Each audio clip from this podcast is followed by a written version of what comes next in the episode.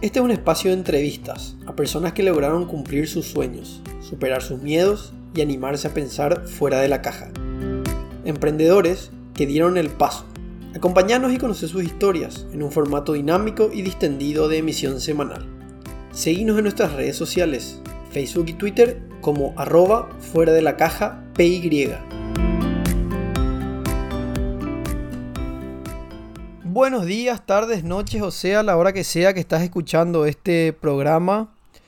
De este lado del micrófono te saluda Ezequiel Ábalos, listo para empezar y acompañarte a conocer otra historia de personas que un día le dijeron sí a sus sueños y tomaron el camino del emprendimiento. En el programa de hoy nos acompaña el señor Bruno Bruschetti, el es cocinero y propietario de el restaurante La Burguesa, donde desde mi punto de vista se comen las mejores hamburguesas de este país y Latinoamérica. Brunito, ¿cómo estás? Y el Caribe también. ¿Cómo te va, querido? Gracias. Correctísimo. Latinoamérica y el Caribe. También. ¿Cómo va, mi amigo? Todo bien, todo bien, genio, vos. Bien, bien, bien. Vengo, vengo del local, justamente. Justamente, exclusivamente para grabar este programa. Me valía la pena. Sí, después de varios intentos, bueno, como vos mismo me dijiste, vencimos la era de, la era de bronce. Sí, sí. Y ya estamos hoy. estamos un para la tecnología. Soy mejor haciendo hamburguesas o salsas. Definitivamente sí. Eso es lo que puedo yo decir acá. Pero bueno, no estamos para hablar de la tecnología acá, Brunito. No, señor. Estamos, estamos para conocerte. Y la primera que tengo es, si para arrancar, para el que no te conoce, porque aparte de ser un cocinero, un chef eh, de primera, sos el, chef de la tele, aparte. O sea, te conoce todo el mundo. A mí no me conoce nadie que haga este programa. Eh, contanos, pero antes, contanos quién es Bruno Bruschetti. ¿Quién es Bruno Bruschetti? Bruno Bruschetti es un hijo de familias ganaderas tradicionalmente. Desde mi bisabuelo todos se dedicaron a la ganadería. Todas las vacaciones de mi vida me fui al Chaco a misiones a laburar con el viejo. Y eso hizo que por supuesto odie la ganadería, ¿verdad? Más, de uno va a decir amé de chico y después ya me quedé con esto. Bueno, yo ya dije, esto no va a ser para mí, no me gustaba. Así que ya rompí el molde estudiando Derecho. Fui compañero de quien les habla acá en la Nacional. Correctísimo, fuimos compañeros. En la época de colegio, pero ahí coincidimos también, ¿verdad? Y finalmente. Finalmente. Bueno, hice toda la carrera, laburé siempre de practicante en el Palacio de Justicia, no juzgado, laburé en tres estudios jurídicos, siempre vinculado a lo jurídico. Ejercí tres años y durante todo ese tiempo fui inmensamente infeliz con mi vida profesional. Correcto. O sea, me daba cuenta cada mañana que me forzaba la vida irme a joder con las leyes, con la burocracia del Palacio de Justicia, con las coimas, con todo lo que vos te puedas imaginar de ese mundo horrible. En cierta forma, el derecho es súper loable, gente súper honesta, tanto funcionarios como abogados y súper capaces también. A mí personal, yo no encontré mi lugar. Así que nada, llegué a irme al psicólogo, lo hablé con mi pareja, hoy mi esposa, en aquel entonces mi novia, y yo no, no, no estaba contento, sentía como que estaba desperdiciando mi tiempo y sobre todo no, no me veía viviendo de esto el resto de mi vida. Así que, ¿qué era lo que me gustaba? Me dijo el psicólogo, el querido Alejandro. Y nada, a mí lo que me gusta es salir a comer, le digo, o sea, comer, la, la experiencia gastronómica es lo que me gustaba, pero pero en Paraguay no se puede vivir de eso, le dije. ¿Y quién te dice que no? Me dice, y no sé, le dije, tengo, ¿cuántos años tenía? 27, 28, no voy a empezar de cero ahora, ya me recibí de abogado, o sea, me lo puedo decir a mi viejo, che, mando todo al demonio, ahora quiero jugar a ser cocinero. Claro. ¿Y por qué no? Esto se trata de ser feliz, de hacer lo que te gusta. Y yo iba poniendo peros, ¿verdad? Y él me dijo, mira, el que está poniendo los peros sos vos. Y me di cuenta que lo que yo quería hacer era cocinar. Y también tenía el ejemplo de un tocayo mío, Bruno Peroni, también abogado, que hizo exactamente lo mismo antes que yo. Yo ya tenía su ejemplo de alguien que dejó todo, se fue a estudiar a Buenos Aires, volvió y hace lo que le gusta y el tipo es feliz. Nos encontramos por el camino, hablé con él, nos fuimos a un café que hoy ya no existe, charlamos, le conté lo que me gustaba, le pregunté cómo era el tema de estudiar estudiar gastronomía, ¿verdad? Fue a Buenos Aires al IAG, Instituto Argentino de Gastronomía de, del chef Ariel Rodríguez Palacio, el famoso Ariel a la parrilla para quien no lo conoce. Bueno, él tiene un instituto, él siempre fue un, un, referente gastronómico para mí y también para Bruno Peroni, así que por ese lado, él fue a ese lugar, me recomendó ese lugar, me dijo, si podés y tenés la posibilidad, salí y estudié allá. Y nada, entonces me junté con mis viejos, le dije, le llevé a un restaurante que tampoco, tampoco existe más ese restaurante y, le dije, tengo que hablar con ustedes. No sé si ellos esperaban de que ya iban a ser abuelos o qué historias. Habrán ido todos, te digo, nerviosos. A esa salida eran mi viejo, mi vieja y yo en un restaurante así, chuchi. Claro. Y comida aquí, comida allá. Bueno, les cuento para qué les traje. Ya mi mamá me parece que temblaba ya, tipo, ¿qué, para qué nos trae este tipo? ¿Entendés? Claro. Y era para contarles que, que ya no quiero más ser abogado. Eso le dije. No, no, no quiero más ejercer esto, no me quiero más dedicar al derecho. Le dije, no me gusta, no, no es lo mío. Yo quiero ser cocinero, le dije. Y la vieja, una desilusión en su cara, tipo de. ¿Estás seguro vos? ¿Entendés? Tipo, ¿cómo a esta altura de tu vida ahora te diste cuenta más o menos? ¿Será que no, no, no, no encontraste el laburo que te gusta nomás dentro de lo que es la abogacía? Y Mira que yo 10 años estuve en esto, probé en varios lugares. Académicamente era muy bueno, yo fui miembro del cuadro honor de la promoción, o sea, tenía muy buen promedio, estudiaba muchísimo, pero no era lo mío, no era mi palo. Y mi viejo me dijo, me alegro, me dijo, me alegro mucho que sepas lo que querés, porque hay gente que hace toda su vida algo que no le gusta. Así que que a esta altura vos te des cuenta qué es lo que realmente te gusta, me parece genial y metele para adelante, ¿verdad? Yo te voy a apoyar en todo lo que pueda, me. Y nada, si te querías estudiar afuera, te vas a ir, yo te voy a ayudar, me. Y así fue. Así, así me tiré a la pileta y me fui a estudiar afuera. Qué, qué, qué espectacular. O sea, que somos, o sea, en, en, ese sentido estamos, me siento muy identificado con tu historia. Porque al igual que vos, yo tampoco en 10 años encontré mi, mi lugar en el, en el, mundo del derecho. Con la diferencia que yo me di cuenta un poquito antes, nomás yo no llegué a terminar la carrera, yo hice hasta el quinto curso. Híjole, ahí apunto. Y ahí, y ahí, empecé, ahí empecé a estudiar administración, que era, bueno, eh, siempre el tema de las ventas y todo lo que tenga que ver con la parte, con, el mundo de las ventas, el mundo empresarial era lo que me atraía y, y, siempre trabajé en eso. ¿verdad? Y qué loco, es como te diste cuenta, eh, y dijiste algo muy loco, mejor dicho, es, no era feliz con lo que hacía, tenía 27 años, igual, igual tomé la decisión que tenía que tomar. Qué difícil es para muchas personas tomar la decisión que tenga que tomar. O sea, es como que dar el primer paso, o sea, a veces nos cuesta. Híjole, cuesta, pues es muy incierto la pileta a la cual te estás tirando. Vos no sabes si va a haber agua, no va a haber agua.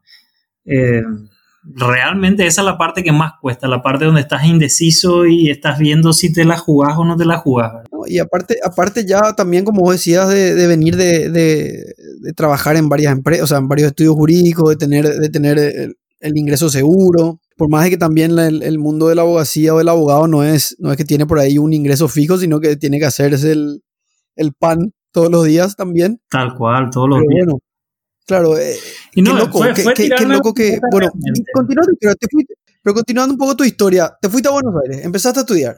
Me fui a Buenos Aires, averigüé, era el, el, lugar que más me gustaba para estudiar. También el referente Ariel Rodríguez Palacio que yo tenía era su escuela. Así que todo todo me indicaba que ese era el lugar, ¿verdad? Para estudiar, porque hay más de un lugar en Buenos Aires para estudiar, hay institutos Mausiceres, hay otros lugares para estudiar, no solamente el IAG.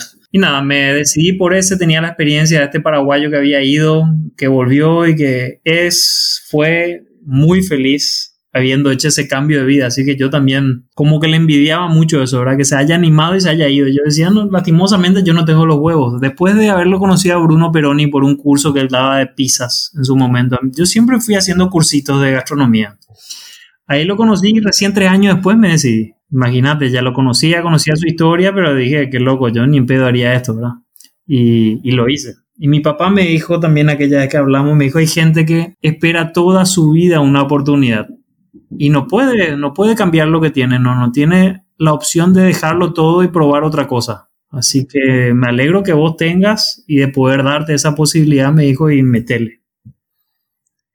Te fuiste allá y encontraste un mundo diferente, un mundo de oportunidades que, que lastimosamente en ese momento acá no había. Encontré, la verdad, que una escuela muy profesional. Me tocó un curso donde yo era prácticamente el más viejo, había dos más, que uno dejó por el camino, después fuimos dos. El resto eran todos pibes que habían terminado el colegio, o sea, les llevaba fácil 8 o 10 años a todos. Algunos están en la joda, yo me fui claramente para estudiar y aprender, así que desde el día uno le metí, me fue muy bien, la verdad que era también lo mío, tenía mano para la cocina y me interesaba, o sea, como que todo sumaba que me vaya bien allá. Laburé, estuve en, dos restaurantes laborando, así que conocí un poco también la parte laboral de la gastronomía fuera de Paraguay. Es súper sacrificado, súper serio, ahí no hay tiempo ni para chistes y nada. no me arrepiento ni un segundo de haber ido a estudiar allá, ¿verdad? Siempre con la idea de volver. Mi idea no era, no era quedarme en otro país. Y contar un poquito esa experiencia laburo allá. Como, o sea, es muy diferente,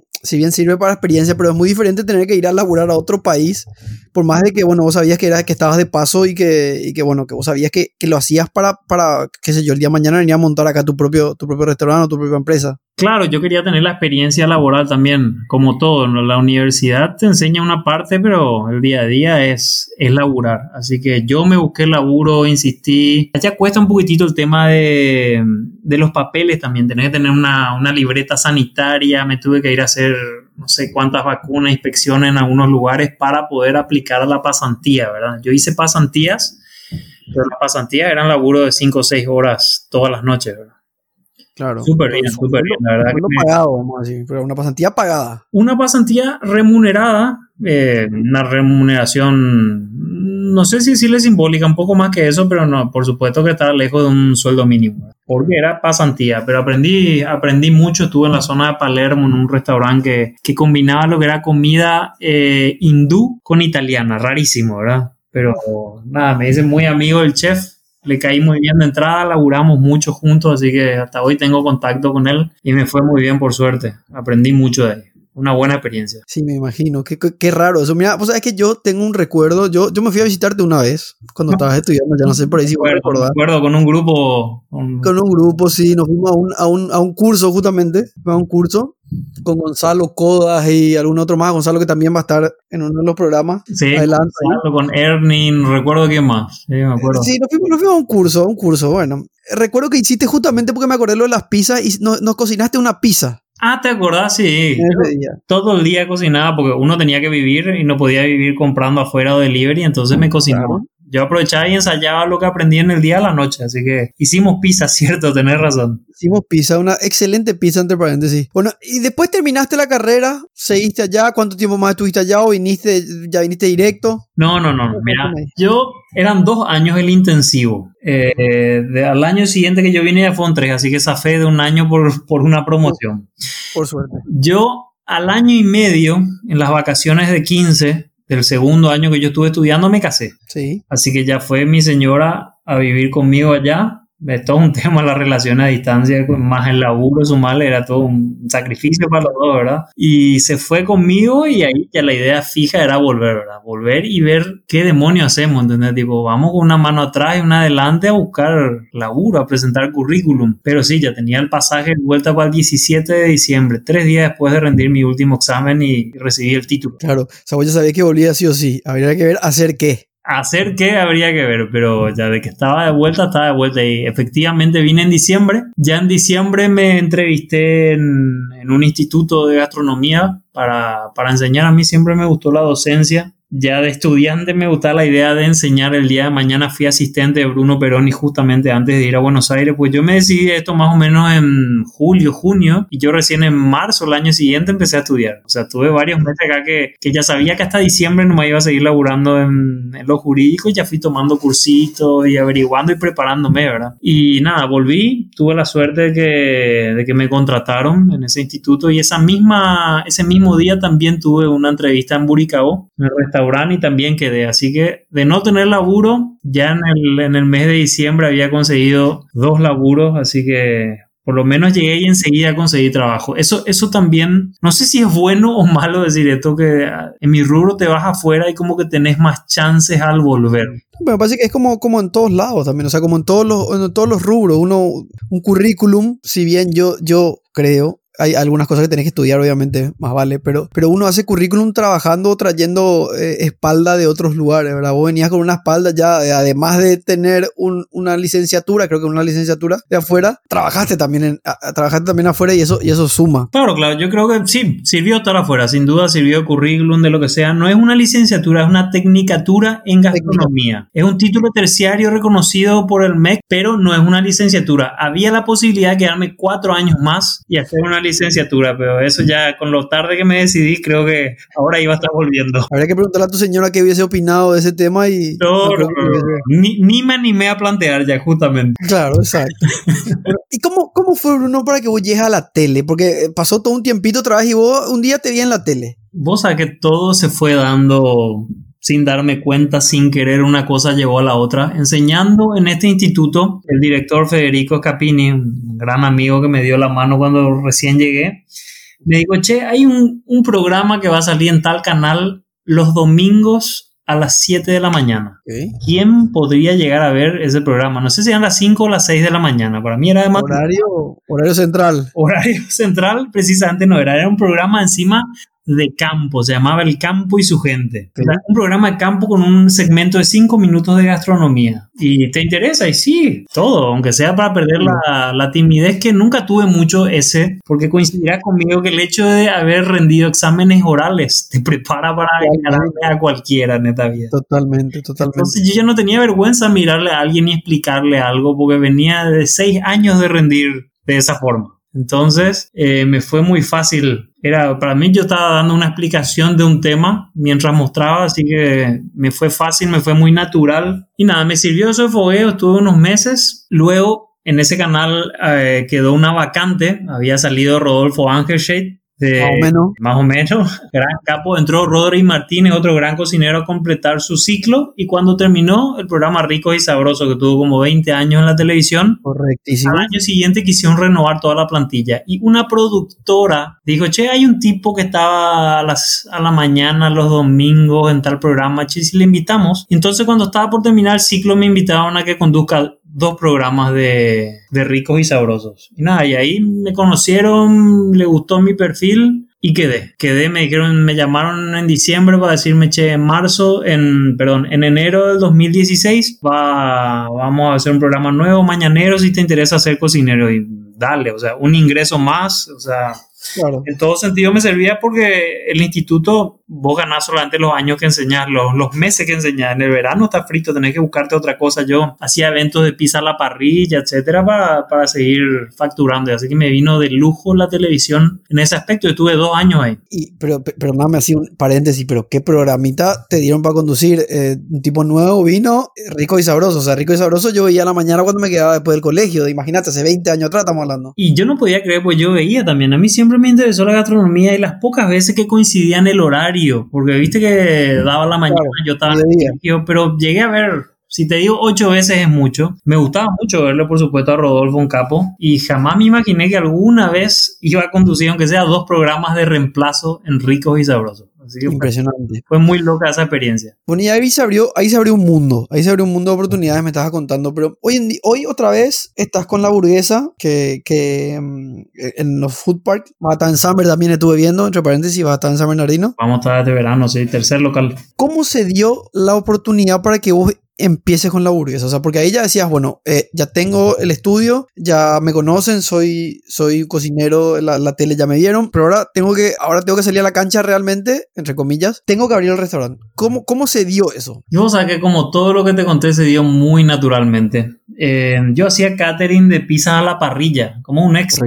Llegué a hacer varios y yo en mis, redes sociales subía las hamburguesas que hacía porque la batidora de, que yo tenía tenía un accesorio que era un pequeño molino de carne que daba para hacer, no sé, dos kilos y ya se empastaba todo. Y le pedí a mi viejo que me traiga carne de la estancia. Él cría búfalo, cría cabra, cría ovejas. Entonces le decía, che, tráeme esa carne, quiero probar hacer una hamburguesa de esas cosas. me parecía muy raro y a mí me gustaba experimentar. Y nada, fui, subiendo fotos y videos de eso y la gente me pedía. Entonces empecé a vender por redes sociales a conocidos y desconocidos que me recomendaban. Y era una novedad la hamburguesa de búfalo, de cabra, de qué sé yo, de cortes de entre costilla, de bondiola de cerdo, todo eso que no había. Entonces estuvo muy bueno y después ya me empezaron a pedir en los catering. O sea, catering de eso. O sea, algunos me pedían en el catering de pizza que también le les haga hamburguesas. Y después ya era de hamburguesas el catering. O sea, fue, fue quedando de lado la pizza. Y en eso empieza el fenómeno de los food parks. ¿Te acuerdas que hubo una explosión de repente que abrió uno en el centro? Y en eso me entero que quieren abrir un segundo food park en Burucuyá. El barrio toda mi vida, ¿verdad? Yo dije, bueno, me encantaría poder abrir algo ahí. Llamé, hablé, me sirvió haber estado en televisión porque había pocos lugares y el hecho de de que me conozcan, me dieron la oportunidad de abrir algo. O sea, cada cosa que yo fui haciendo me fue sirviendo para algo. Y esa idea me la jugué. Yo no sabía si iba a funcionar o no. Nunca había abierto un proyecto mío más que ese catering que era ocasional. No tenía todos los fines de semana catering, ¿verdad? Más que nada hacia fin de año, etcétera. Y nada, por suerte hicimos algo innovador, algo nuevo, un buen producto con todas las ganas, con la mejor materia prima y con el conocimiento que tenía, contraté a dos alumnos míos que me ayudaban en los caterings con un alumno en el instituto y fuimos para adelante. Mi señora tomaba las comandas con el cajero, que también era el cajero del instituto, o sea, compartía con el instituto su cajero a la noche, hacía un extra, claro. sin tema, sin nada, ¿verdad? Y, y por suerte nos no fue bien de entrada, o sea, la gente nos aceptó y nada, nos ganamos un lugar, creo. Claro, y vos decías la explosión de los food parks y, y, se dio también todo en su momento, como vos decís, como la explosión también de, de la comida gourmet acá en Paraguay que antes no existía. Eso como que les ayudó mucho también. Ayudó mucho el hecho, o sea, la explosión de la gastronomía a nivel mundial. El cocinero antes estaba en la cocina y uno sabía quién era el que te hacía eso. O sea, jamás iba a tener acceso a saber quién hizo esa hamburguesa o de quién es ese restaurante. O sea, se volvieron una especie de rockstars en otros países, los cocineros, a través del cable y la televisión. Y eso también se emuló un poco acá, ¿verdad? Y yo estando en Argentina me acuerdo que iba mucho a estas hamburgueserías gourmet, me gustaba mucho. Y decía que raro que en Paraguay no hay eso, ¿verdad? Había una que empezó a hacer unas cosas muy interesantes, pero era una sola, no había mucha experiencia. Así que yo vi ahí un nicho que donde faltaba, quise jugarme a eso y por suerte salió muy bien. Y la verdad que explotó este tema las hamburguesas gourmet. Después vinieron muchísimas más. Sí, definitivamente. Y ahí, y ahí quiero tocar un punto clave que vos decías, que me parece que cualquier emprendedor tiene que conocer. Vos hablabas de me tiré hacia algo o busqué algo que no había. Si bien muchos quieren inventar la rueda, vos viste algo dentro de un nicho que faltaba pero que no es que inventaste algo, o sea, no sé si me, explico a lo que quiero, llegar. ¿Qué tan importante para vos es como emprendedor conocer el mercado? Totalmente, mira, yo como consumidor, como te dije, siempre me gustó salir a comer, a probar cosas nuevas de, de otros países, nuevas etnias, nuevos sabores, sabía lo que no había, ¿verdad? Yo vos quería salir a comer una buena hamburguesa y había un local y ya probaba todos los productos de ese local y se acabó, porque de la época de Barrabar en los 90 no hubo más hamburgueserías paraguayas, porque después vinieron las cadenas internacionales y la gente solo conocía esa hamburguesa y no te iba a probar otra. Y de repente eh, vinimos un grupo de gente que, dijo, bueno, hagamos esto, mira, cambiemos el pan, démosle pelota a la carne, armemos de otra forma, algo gourmet pensado con buena materia prima y buena comunicación en redes sociales y explotó. Realmente hubo un paréntesis en, en esos años de la hamburguesa que era un producto como relegado de mala calidad o bien comías el, el de las cadenas internacionales, ¿verdad? Y ahora hay un boom que explotaron las hamburgueserías gourmet y yo creo que también la competencia es buena para, para los consumidores. Sí, no, totalmente. Bueno, Bruno, te quiero llevar un poquito atrás ahora. A ver, me, contaste que, que, la historia fue, bueno, voy a dejar de, trabajar, voy a dejar de, mi, mi, trabajo, que es el, el, mundo, en el mundo del derecho, y voy a hacer lo que me gusta. Pero en ese, en ese tramo, ¿qué tan importante para vos fue escuchar a las personas que te abrieron camino. Porque, por ejemplo, me dijiste, tu papá te apoyó desde el primer momento, pero a tu mamá no es que le calzaba mucho la idea. Si es que vos tirabas un poquito hacia escuchar lo que te decía tu mamá, por ahí vos seguías hoy siendo abogado. Totalmente, totalmente. Ahora me apoya 100%. Después entendió que entendió que no era una aventura de tirarme contra los molinos nada más como Don Quijote, de que me gustaba, de que iba a estudiar, de que por algo me fui afuera, pero en un momento pensó que era un titubeo que yo tuve, no, que no estaba muy seguro. Y si le hacía caso, probablemente iba a buscar otros lugares y hasta ahora no iba a tener mi, mi lugar en el mundo. Yo siento que esto que hago es lo que me gusta, es lo que me sale bien, y si te gusta vas a hacer bien, porque vas a poner interés, vas a ponerle ganas. Entonces es difícil de que te salga mal si es lo tuyo, si es lo que te apasiona. Ya lo habrás leído, escuchado en miles de lugares y es verdad, porque yo me jugué a eso y gracias a Dios me fue bien, ¿verdad? Claro, es exactamente eso, porque ¿cuántas personas tenemos acá que pueden estar escuchando este programa que están en la misma que estuviste vos hace 10 años atrás y no se animan a dar el paso porque no saben identificar qué es lo que le gusta. Exacto, ese es todo un problema saber qué te gusta. A mí, por ejemplo, me gustaba la cocina, pero yo decía, bueno, el derecho no es lo mío, la ganadería tampoco, no me gusta ir a vivir en el campo 15, 20 días con mi papá, venir una semana, ir de vuelta, mucho desarraigo había, ¿verdad? Em, entonces, ¿qué es lo que me gusta? Para mí me gusta la cocina y para mí no se puede vivir la cocina, decía yo, no, no, no lo veía como un medio de vida que yo pueda vivir como yo quería vivir, bien, ¿verdad? Normal, poder tener mi gustito y hasta ahí. Y realmente sí existía, había un boom de gastronomía y la gastronomía, si haces bien las cosas, eh, es redituable. Así que, mm, nada, realmente hay que animarse, hay que identificar, como decir, qué te gusta, o sea, de por ahí lo que a vos te gusta te parece un disparate y puede haber un mercado para eso. O puedes crear un nicho que no existe. Exacto, y eso, y, y, sobre todo nuestro país que está tan abierto o, somos tan verdes todavía en muchas cosas y hay mucho por, por, por, por, avanzar, no por inventar, sino que hay mucho por, por todavía por conseguir. O sea, si uno mira los, los mercados de afuera, ya hay cosas hechas que pueden llegar a funcionar acá. No, totalmente. Olvídate. Una cosa es un empaquetado de traer una marca de afuera, que bien, a algunos le va bien y otros se estrellan. Y otra cosa es ver una idea de afuera. O sea, yo vi estas hamburgueserías con onda que se abrían en otros lugares y dije, che, qué bueno está esto, qué lástima que no hay en Paraguay. ¿Por qué será que no hay? ¿Por qué nadie prueba hacerlo? Porque no sabe por, por qué. Y nada, eh, es cuestión a veces de animarse, de de proyectar algo bueno, de, crear algo bueno y de darle publicidad también a esto que haces. Yo tengo la ventaja que lo mío se vende por los ojos. O sea, vos ves mi Instagram y ves comida, ves ahí algo chorreando y te da hambre, ¿verdad? De repente buscar también en otros rubros la forma de seducir o de crear ese nicho, ¿verdad? Ya sea confort, lujo, lo que sea, lo cual vos quieras producir. Brunito, decime, si vos tuvieras que estás sentado enfrente a un futuro emprendedor hoy y tuvieras que decirle, mira, la clave para tener éxito como emprendedor es, es ¿cuál creerías vos que es la clave? La clave es hacer lo que te gusta y en la primera no desistir. O sea, va a haber cuesta arriba, seguir tratando que te va a llegar la oportunidad. Si le pones todas las pilas, es lo que te gusta, lo que te apasiona y pensás todo el día en esa cosa, es muy difícil que no se te dé, que no te salga. Pues sí, ¿cuántas, ¿cuántas empresas se quedaron por el camino justamente por no tener eso que vos estabas diciendo, de, no desistir a la primera, ¿verdad? Tan difícil, es tan difícil eh, aguantar, es tan difícil aguantar, pero termina dando su rédito. Totalmente, nosotros fuimos sacando por cuotas las cosas, o sea, y el mismo local fue comprando las cosas. Yo arranqué con lo básico y fui comprando de a poco en cuotas y el local mismo fue dando el giro como para ir pagando esas cuotas y ahí fui comprando más cosas que no teníamos, o sea, realmente sin sacar un préstamo con un capital que no te diría importante, se abrió el local y fue retroalimentándose, ¿verdad? Fuimos invirtiendo en el local lo que entraba. ¿Qué tan importante crees que hoy, hoy son las redes sociales para impulsar un negocio? Son fundamentales. Fundamentales son las redes sociales para llegar. Tu público está ahí. Está con el celular todo el día, todo, todo el día, todo. Estamos con el celular en la mano, así que es la forma de conectarte con la gente, ya sea comida u otro servicio o producto, llega por ahí, por las redes sociales. O si alguien te comenta, ponerle que sea el boca en boca famoso de siempre, vos después recurrir a las redes sociales para ver eso que te comentaron. O sea, tenés que estar ahí presente. Es lo más, es lo más barato y, y, rápido para llegar a la mano al consumidor también, creo. Imagínate, yo soy desde el día uno el community manager, yo que tengo cero conocimiento de tecnología, eh, fui yo poniéndole mi impronta, mi humor y lo que sea, y así fuimos